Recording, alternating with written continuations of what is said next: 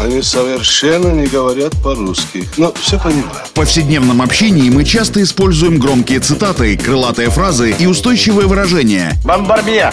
Кергуну! И даже не задумываемся об их истинном смысле и тайном происхождении. Что он сказал? Игра в слова. Настало время узнать тонкости известных метафор и речевых оборотов. Куль железо, не отходя от кассы. Игра в слова. Александр Барский доступно и легко расскажет обо всем, что может придать новый смысл привычным фразам. Видишь суслика? Нет. И я не вижу, а он есть. Игра в слова.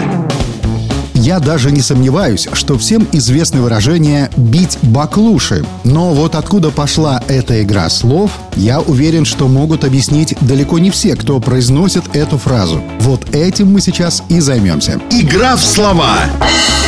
Наверняка же все слышали, что когда кто-либо бездельничает, ему нередко говорят «перестань бить баклуши». Но вот что такое баклуши, то, когда и зачем их бьет, расскажу в деталях. В современном понимании бить баклуши – это значит заниматься пустяками, бездельничать, отлынивать от работы. В давние времена на Руси кустари-ремесленники делали ложки, чашки, плошки и другую посуду из дерева. А для того, чтобы вырезать что-либо из утвари, нужно было сначала отколоть от бревна небольшую заготовку – чурку. Вот как раз эта деревянная заготовка и называлась баклушей. Отбивать от бревна эти самые баклуши поручалось подмастерьям, поскольку это было легкое, пустячное дело, не требующее особого умения. Готовить такие чурки и называлось баклуши бить. А так как работа эта была несложная, то ленивые ученики старались растянуть ее на подольше. Отсюда и пошли насмешки опытных мастеров над такими вот подсобными рабочими, которых стали называть баклушечниками, а их работу – бить баклуши. Игра в слова.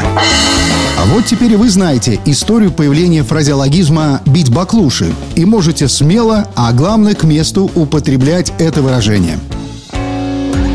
Игра в слова. Александр Барский доступно и легко расскажет обо всем, что может придать новый смысл привычным фразам. Рыцапа — это то, без чего пепелац может только так летать. Игра в слова.